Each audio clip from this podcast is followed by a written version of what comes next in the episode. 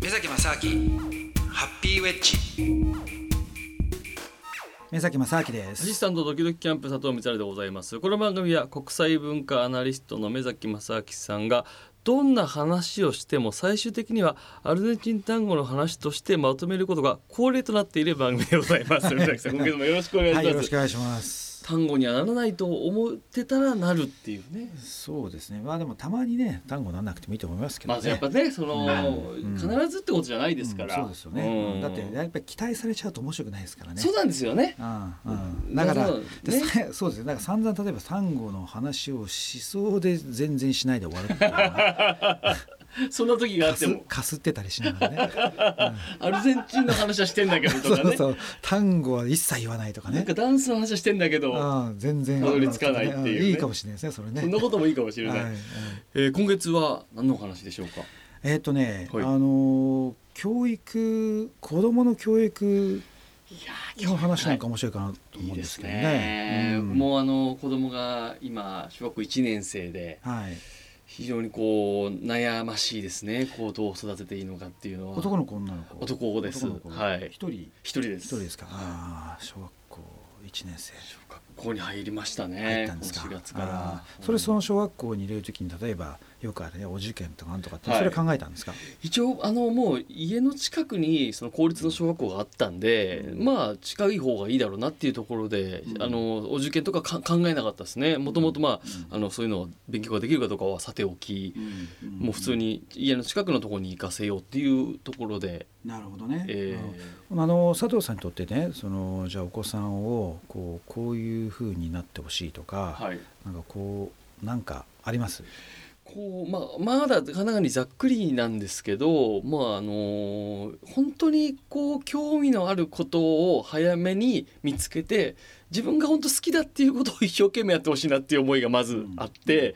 でまあ今なんかプールをな習ったりとか、うん。まあ、あといろいろサッカー行ったりとかやってるんですけど、うん。まあ、まだそのなんていうか小学校1年生なんでどれが好きとか嫌いとかあんまりこう分かんない状況でえー生きてるような感じがするんですね。そうですか？はい、あんまりこう好き嫌い一一年ですで一年経って六歳ですよね。6歳です。いやーなんかあんまりこうなんてなんでしょうねこの全部全部やるやるんですよとにかく。うんで何が嫌だとかもそんなに好き嫌いがそんな言わないまあ我慢してるのかもしれないですけど、うん言わないので、えっそれ生と、まれた時どうでした？一歳二歳とか。最初からなんでしょうまあ幅広くいろんなことに興味を持ってて。でまあいわゆるこう男の子が好きになるような電車とか、まあ、あと戦隊ものとか一通りこうさらってる感じなんですよ。うん。で、うん。えっと、全方位的に興味を持つし、うん。で、えっと、今英語とかもやってるんですけどはい。まあまあ楽しそうにやるし。うん。でプールもあのど3年前ぐらいから行ってるんですかね、うん。でまあ楽しそうにやるし。うん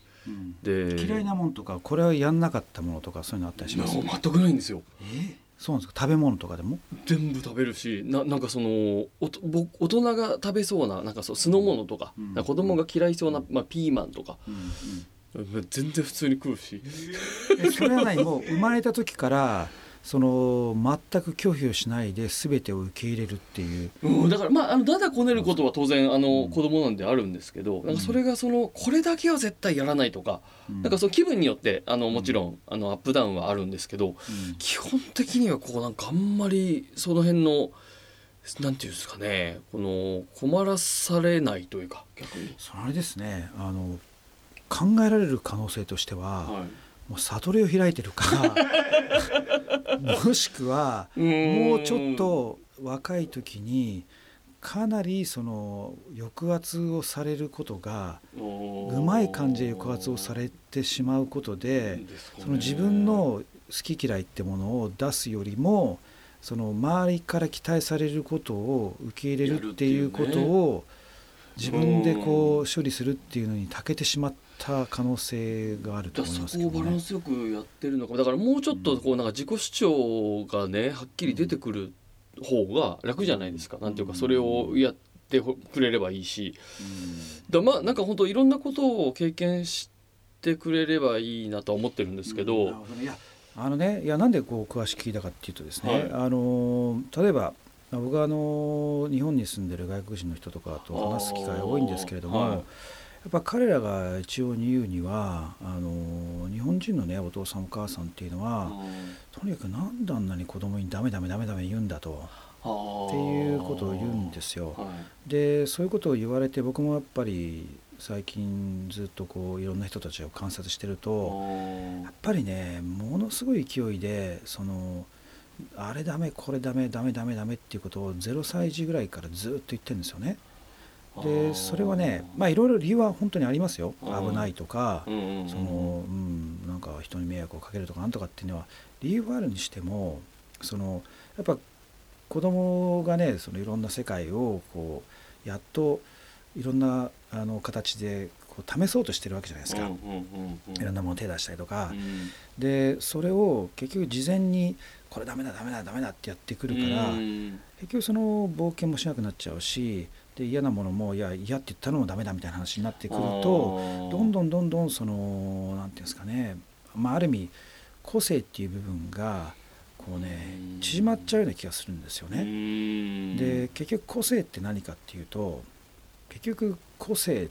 てその人の好き嫌いの総集約だと思うんですよ。ね、だってねその個性って何っつったらその人だけの特徴のことじゃないですか。でそれは特徴っていうのは別に生まれつきのその見た目とかそういうだけじゃなくてやっぱり好みから来る何かをやっていることとかこれこれまでやってきたこととかっていうのは最終的にはそれって自分が好きだからやってるっていう部分があると思うんですよね。はいだからそうすると好き嫌いってものを積み上げていかないと個性にはなり得ないと思うんですよ。でも好き嫌いがあるってことはやっぱりすごい好きなものがあるってことはすごい嫌いなものもあるっていうのはやっぱ激しいものが出てくると思うんですよね。でもそれをその日本の場合ってやっぱりまあその子供だけじゃなくて、まあ、我々の世代というか、まあ、大人の世代もねやっぱ同じような形であのあまりその好き嫌いっても好き嫌い自体がダメだみたいな形でこう育ってきちゃってるから。はい結局その子供が好き嫌いをするといやそれわがままだとかね。そういうことでやっぱ押さえつけちゃうと思うんですよ。だから例えばですけどねうちの子なんてまだ3歳まあそろそろ4歳になるんですけどももうね2歳2歳ぐらいの時からもう好き嫌い激しかったですよね。で、うんと、例えばその2歳ぐらいになってトイレやっとね、あの一人で入る入るぐらいになったらトイレ僕が入ると「外出ろ」とか言われて、はい、で「一人にしろ」とかっつって みたいなねこととかだからやっぱりねそのでいつもねその何がいいっていう時に選ばしてたんですずっと。こっちにしろこっちの人って。でそうするともうね何でしょう例えば自動販売機でその同じものがあのジュースとか並んでても、それを例えば同じお茶が、まあ、3本並んでるじゃないですか、はい、うん、そしたらでこれが欲しいとか言うから分かったっつってで右のをやるといやそれじゃない。こっちだみたいな。みたいなね。はとかでもなんか大人的にはなんか違同じだろうと思うんだけども多分子供にとっては物質的には同じだ同じものでもね、うんうんうんうん、その置いてある位置が違うことによって多分違うものって認識してるんでしょうね。うそういうものってやっぱあるわけじゃないです。か。はい、うん、だからそこはそこで別にいいなと思っていろいろその自分の中で判断をするってことをこう集約していけばね、うん、やっぱり6歳ぐらいになった時に相当強烈なね好き嫌いとか、これいい悪いとかってあると思うんですよ。で例えばねあの別のその僕の友達で、えー、ともう2歳ぐらいの時にあのなんかミュージカルかなんか見てて、でそいや僕はあれこれに立ちたいとかって言い出して、えー、でそっからずっと、うん、あのダンスとかなんかやって今なんか7歳ぐらいでなんかもうミュージカルの舞台立っちゃってるらしいですけどね、えー、給料もらってるとか、ね、うん、でもそれは2歳から、えー、ああ、うん、そうか。そこを言ってました、うん。うん、だからその6歳っての僕はもうね明確に意思はあると思うし意思そうですね、まあ、はい、じゃないですか、はい、だからそれを本来だったらやっぱね0歳児ぐらいから全然あるはずですよ。はい、うん。だなんかなんか嫌いなもんがだからなないまああるんでしょうけど、うん、なんかそのななんでしょうね。こっちがそう別にな何かをしろしろとかこれはいけないとかそんなに言わずとも勝手に生きてるっつったらあれですけど、まあうん。だからもうちょっとこうなんでしょうね。何かにこう劇的にはまるみたいなことまあまあまだあれなんでこの後出てくるのかもしれないですけど、その機会を与えてあげたい環境的にですけど、まあそのチャンスというか、その何にはまるか分かんないですけど。でも比較的ねなんか例えばこういうものの方が好きだとかえーと、なんていうか、まあ、拒否はしないけどもあんまり好きじゃなくてなるべくこっちの方が良さそうだとかそういうのはないですか？体を動かすのは好きみたいですねってぐらいですかね、うん、まあなんかその運動とか、うん、みんなで遊ぶにしても、うんうんうん、まあなんか好きそうだなっていうぐらいですからなんかそう大きな傾向ですけど、うん、なるほどね。でもそこをねなんだろうな。例えばねあのー、やっぱり小さい頃からそのみんなとみんなが一緒にいる時に、はい、例えばじゃあ友達とか同じぐらいの子が何かをやったりする時に、うん、じゃあみんながやってんだからお前もやれとかっつって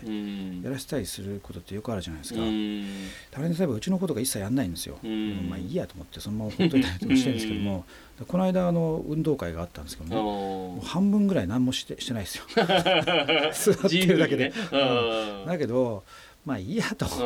うん、別にその今はねそうね同じことやらせなくてもそれで好きなんだからいいやと思って、うん、まあ自分でそれを選んでやってんだから、うん、だからいいかなと思ったんだけどもでもやっぱどっかでそうは言いながらもその日本の社会におけるその傾向としてのねそのもう一人の僕の中の自分がいてそこがいやでもやっぱりこれをみんな一緒にやってんだからやらせた方がいいんじゃないっていう悪魔のささやきみたいなやっぱあるんですよ。だからそれを感じながらいやそんなことはねえっつってその悪魔のささやきを自分の中で殺しながらねやってるっていうような状況なんですよね。だからそこが多分多くの場合はその、ね、普通に日本に住んでその前育っている場合っていうのはその僕のこの悪魔のささやきの部分が大部分でいっちゃってるんじゃないかなって気がするんですけどね。はい、意識なんかその無意識でそうそう、まあ、自分もそうそう多分育ってきたから、うん、そういうふうにしちゃってるのがあるのかもしれないですね。その、うん、自然となんていうか、うん、えー、無意識でなんかそういう環境しちゃってるとなんですかね。例えばねあの公園とかで、あの子供をこう遊ばせてるじゃないですか。でそういう時にあのよく見かけるのがあの、まあ、子供だからねいろいろその前に並んでるその何滑り台の、ねはいはい、特になんかちょっと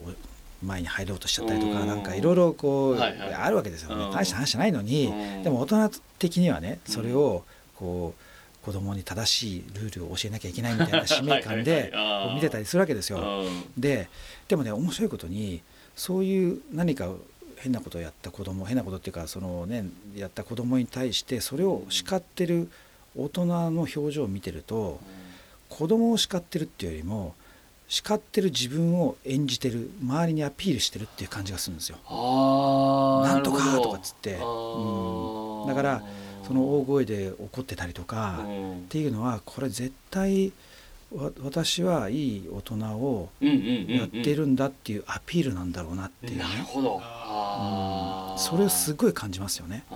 ろんなとこで特に子供が多いとことか。子供に言ってるに見せかけてそれをやってますよ自分は、そうそう。そっちなんですよ。のアピールというか、うん。うん、そうなんですよ。だから僕それ一切やんないんですよ。一切やんないからで子供変なことやったりするじゃないですか、知らんぷりしてて。でだけどそれもね、まあ、ある意味どうなのかなってあるのかもしれないですけども。ででも僕はそっちの悪のささやきを感じるんですよね。自分がだからそのこの子の親として何か見られてるんじゃないかとか、このなんだこの親だっていうふうに思われるんじゃないかっていうのがあるんですけども、はい、それを僕はいやこの子知らないからみたいな顔したりとかね。まあそれもどうなのかってありますけども。でねであと例えば、はい、あのあといろんな遊具がある時にその遊具に年齢制限とか書いてあるんですよ、これは3歳からとか6歳からとかあるじゃないですか、はい、ででも6歳からって書いてあったって別に2歳ぐらいから別にね、あの遊んだりできるわけですよ。うちの子も本当1歳2歳ぐらいから遊んだりしたんですけども、うん、そしたらちょっと前にあの56歳のね、まあ、近所の子だと思うんですけどもその子がうちの子がまだ2歳ぐらいの時にそのもう裸足でねなんかあの半分裸になって、うん。でその遊具で遊んでたんですけどそしたらうちの子を見て「あこれちっちゃい子使っちゃダメだよ」とかっていうふうに注意してるんですよ。で挙句のあてなんで靴履いてねえんだとかね。注意されてるわけですようちの子が。でそれを見ててうわこれ終わってるなと思って要するにあのいくらねその親がねうん。子供を自由にうん。育てようと思ってやっててもなるほど。結局その周りの子供がそうじゃなく育てられてる子供がうちの子に影響しし始めちゃうんですよね。まあそこ。関わってきちゃうんだけだ、うんうんそうなんですよ。だからうわこれ怖いなと思ってまあおちおち遊べさせないっていうまではいかないですけども、はい。やっぱり相当その気をつけるというか意識を持ってないといろんなところでそのまあそのなんていうんですか社会的なそのうん。プレッシャーによってね、どうしてもみんなと同じことやれっていうようなうん。プレッシャーをどんどんどんどんやっぱ出てきちゃうわけですよね。だから、うん、だからそれをだってね教育のその一番本質ってね、うん。何だと思います、本質。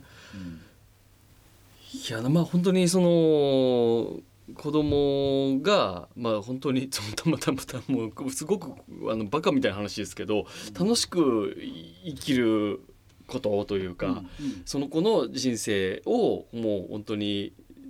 自分が正しいと思うことを楽しく生きるっていうことが僕は一個テーマだなと思ってまあバカみたいな話なんですけど、いやバカ全然バカじゃないですよ。だからそれは、まあ幸福に生きるっていうはい話じゃないですか。そうですね。はい。でその幸福に生きるためにはねやっぱりその人のそのポテンシャルが多分最大限に、ね、発揮されることが一番いいじゃないですか。はい。でポテンシャルが最大限っていうのはつまりその人の持ってる能力がはいできればねうん。一番開花させるというか、うん。一番多い大きいそのそれも社会的にポジティブな影響を与えるようなあのことでできれば一番いいですよね。うん。つまりね教育っていうのはだからその教え込むっていうよりも引き出すっていう部分があるんですよ。はあもともとその education っていうのもラテン語では引き出すっていう意味が、へあったんですよえだからで引き出すって何かっつったら、ね、その人が何を好きで嫌いだとか何がっていうことを観察しながら、あこいつじゃあこれやらしてみようなんとかっていうふうにこうね引き出さなきゃいけないわけですよ。でも日本の場合って真逆ですよね。教え込むわけですよ。ルールを。あれしろこれしろこれダメあれダメって全部それ0歳からやっちゃうから結局大人になっても、ね、じゃあお前何人生ねもう大人だから好きなことやれって言ったって分かりませんってなっちゃいますよね。だからそこをその例えば極端な話ね。あのこの間あのうちの子がえっとまあ同級生というか同じぐらいの年齢の子とあのお風呂で遊んでたんですよ。で最初はあの、まあ、水遊びみたいな感じでガーってやってたんだけどもそのうち、まあ、子供だから喧嘩しなって、でそしたらうちの子がその相手の子の頭掴んで、水の中ジョボンって入れて沈めたらしいんですよ。でそれで大騒ぎになって、うわーっと。でうちのねまああの何まあ両両両方の母親がねもうもう人殺しになっちゃうとか この子は大丈夫みたいな将来殺人鬼だとか 殺人鬼になるはずだったとかもう本当大騒ぎになったんだけどもで僕はちょっとその場にいなかったんですでもその話聞いた時に僕はねすげえなと思って要するにそのだって僕そんなこと当然教えてないですよ、うんうん。あの水で戦う時は沈めろみたいなね。誰も教えてないし多分そんな映画とか見てないと思うんですけどもでもそれをやっぱり喧嘩した時に喧嘩なんだからうん。やっぱ喧嘩起こるわけじゃないですか。で喧嘩って何かっていうとその時に相手にとって一番その急所をね瞬間的にそれを察知してそこを攻撃してそれも一番その環境に適した ものを使って相手に最大限のダメージを与えるってことを瞬間的に、ね、分かってやってるわけじゃないですか。こいつ格闘技のセンスあるなと思って なるほど。そう。もうこいつはやっぱ格闘家格闘家になるかどうか分かんないけども格闘技のセンスすげえあるからすげえじゃんっつって嬉しかったんですけど。だからまあこれはね僕からするといやこういう才能を引き出す一つのツールだと思うんですよ。だから僕はねやっぱあの早いうちから格闘技はずっと教えようとは思ってるんですけどね。ただこれねちょっと余談になるかもしれないんですけども格闘技はでもねやるときにあの打撃系をねあんまり小さい時からやるとあんまり良くないんじゃないかなっていう実は僕なりの持論があって、なぜかっていうと、あの打撃っつっても例えば空手とか、まあ、ボクシング小さい頃からやってても本当に顔殴ったりはしないから、うん、まあ、よくあるのはやっぱ空手とかですよね。はい、で、まあ、柔道とかはやっぱり殴ったりしないから、うん、多分空手がメインになっちゃうと思うんですけどもでもそうするとね、えーと、空手って言っても本当にフルコンタクトで、まあ、子供の時からボコボコ殴り合うっていうのはまずないわけですよ。うん、そうすると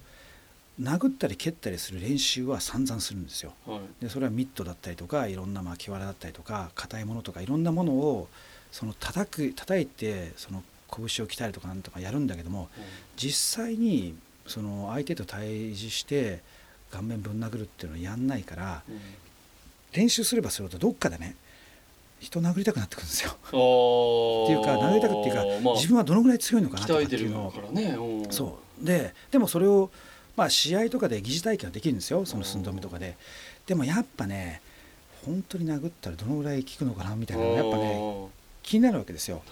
でもそれをやっぱり正当化できないからどっかでねそれを正当化するための理由を探しちゃって。だからそのなんでしょうね喧嘩を自分から仕掛けるわけじゃないんだけども、うん、喧嘩を仕向けるような状況に持っていくとかね。そういうことをやっちゃうことがあるんですよね。で僕自身そうだったから。でそれはねあんまり良くないんじゃないかなと。でどうせやるんだったら僕はブラジリアン柔術だと思うんですよ。柔術、うん、でなぜかっていうとブラジリアン柔術っていうのはあのご存知かどうか分かんないんですけども、はい、基本的にはあのサブミッションって言われるね関節技なんですよ。はい、え関節を決めるかあとは、えーと、この頸動脈を締めるか。でで相手がタップしてごめんなさいと、でタップアウトするかそれか、まあ、あの要するにギブアップですね、するか、えー、しないと終わんないんですよね。だからまあ、それそれ以上やっちゃうと、ね、落ちちゃうし、か腕折れちゃうとかなるから、でも一回決まるともう絶対絶対というかもうほぼ無理なんですよ。でってことはですよそれってあのもう練習の中である意味疑似体験的なその殺人であり、自分も殺されてるわけですよ。でそれを何何十回何百回何千回ってやるわけですよ。だから人を殺す疑似体験もするし自分が殺されてごめんなさいっていう疑似体験も散々してるから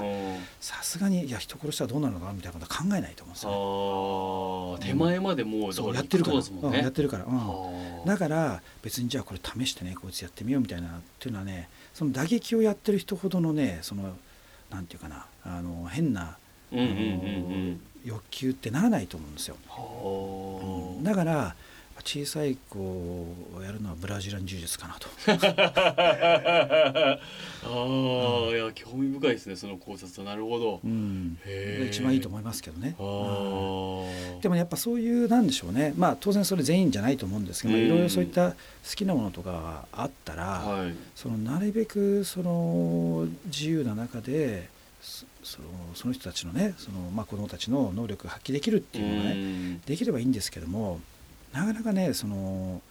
日本の例えば柔道とか、まあ、あの空手もそうかもしれないんですけどもどっちかっていうと精神論から入ることが多いんですよ。あなんかそんなイメージありますね。で、まあ、武道っていうのはやっぱり精神論だからみたいな,、なんかその礼儀をなんとかでみたいなね、あるじゃないですか。でまあそれは否定しないですけども、僕も空手とかやってたんで。でもやっぱりねあの精神論が強すぎることによってやっぱり形式的なものになっちゃうんですよ。でも本来ねじゃあ武道って何だっつったら、いやそれはその素手でね、相手を殺す方法じゃないですか、そこのスピリットっていうのがなくなっちゃったら単なるダンスになっちゃうわけですよね。そこは。だったらアルゼンチン単語でやってりゃいいんですけど でもやっぱ格闘技って僕は本質的には違うと思うんですよ。まあその中間的な例えばあの太極拳みたいなのありますけども。あうん、あれはその格闘技の中でその相手を攻撃するとかっていう要素をもう全部取り除いて、うん。体の中でのその格闘技の動きっていうものを一つの健康方法としてその、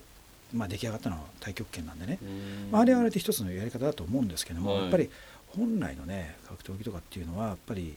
そこに攻撃性があってでもそれをいかにその攻撃性を自分でコントロールしてうん。やっていくかってこととあとはそうは言っても世の中その、ね、よくある例えばその暴力反対とかっていうのは当然あるんですけども、うん。でそれは最初にその相手に対して攻撃を仕掛けるっていうのは絶対やるべきではないと思うんですけども、うん。問題はそのみんながみんなそうじゃないですと。はいって言った時にじゃあどうするんですかってなったらどっかでねその自分を守るとか自分の周りの人間を守るっていうことができる方がまあ生き残る確率は高いですよね多分ね。うんだからこうやってまあ難しいところなんですけどもその、ね、戦争って良くないからじゃあみんながみんなあの武器を放棄したらいいじゃないかって言ったってそれはしないですよね。うんで99.99%の人が武器放棄した瞬間に残りの1人の、ね、1%の人が「いや俺武器しない放棄しないよ」って言った瞬間にこの人が武器を使ってうん全体を制圧できちゃうわけですよ。うんそしたらわけわかんないですよねそれっうて。んだからそうするとそこってあんまり合理的っていうかあんま現実的でもないし合理的でもないし、うんだからあくまでその我々が例えば今平和がなぜね保たれてるかっていうのはそれは警察がいて軍隊がいてで警察が暴力をそのある意味独占してるわけですよね。うん。彼らが拳銃を持ってでいろんなその何ですか、まあ、当然格闘技のねそのスキルもあるでしょうし、いろんな意味でその要するに何か起こった時に警察の人たちが来れば悪い人たちを捕まえてくれるんだっていう安心感があるから、はい。だから僕らもいきなりねその道歩いて殺されたりとか、うん。殴られたりとかしないで済むみたいな部分があるわけですよ。はい。だからやっぱりどっかで誰かがそのその暴力的な装置っていうのがないと、うん。世の中に暴力っていうものがすでに存在してるんだから、もう存在してるもの自体を否定できないですよね。うん。だからそうするとまあそれを全員がやる必要はないと思うんですけどね。でもやっぱどっかでその自分がそういうふうに遭遇した時に何らかの形で対処できる方法を取得するっていうのは別にねそれはそれでそういうことが好きであればねうん。それは一つの方法じゃないかなと思うんですけどね。あ。あそのちょっとまあまあ時間もあれですけどその目崎さんの中に、そのいわゆるその悪魔のささやき側の人とあとはい。わゆるこのもう目崎さんがこういろいろ海外の経験とかされて持ち合わせているその子供っていうものを教育するときにもう本当にこの自由に、えー子供に判断させるっていうこの二人ね二人のなんていうか脳みそというかあるっていうお話があったと思うんですけど、そういったのを全部踏まえた上で、まあ、2人いて、まあ、僕なんかは逆に言うとその目崎さんでいう悪魔のささやきの方の側の、えー、と環境でずっと育ってきたし多分い今もそっちの脳みそがもうそもそも無意識に多分強いと思うんですよ。はい。えーだけどなんかそんな僕とかでもなんとなくやっぱ海外にはうん。こうい行ってほしいなとかなんとなくこの世界で活躍してほしいなみたいな思いはうん。別になんとなく無意識ながらあるんですけど、はい。やっぱその語学もそうですし海外でいろいろ経験するってやっぱ大事ですか、い。やあの大事っていうよりもね、おはい。あの僕はやっぱり日本の社会っていうのはどうしても確率的なねみんなが同じことをやれっていうことでやってしまうその環境があるんで、うん。そこ海外って別にどこでもいいわけじゃないですよ。はい、やっぱりあの国によってより個人人が自由な国とそうじゃない国があるから少なくともなるべく若いうちにそういう環境を見ることの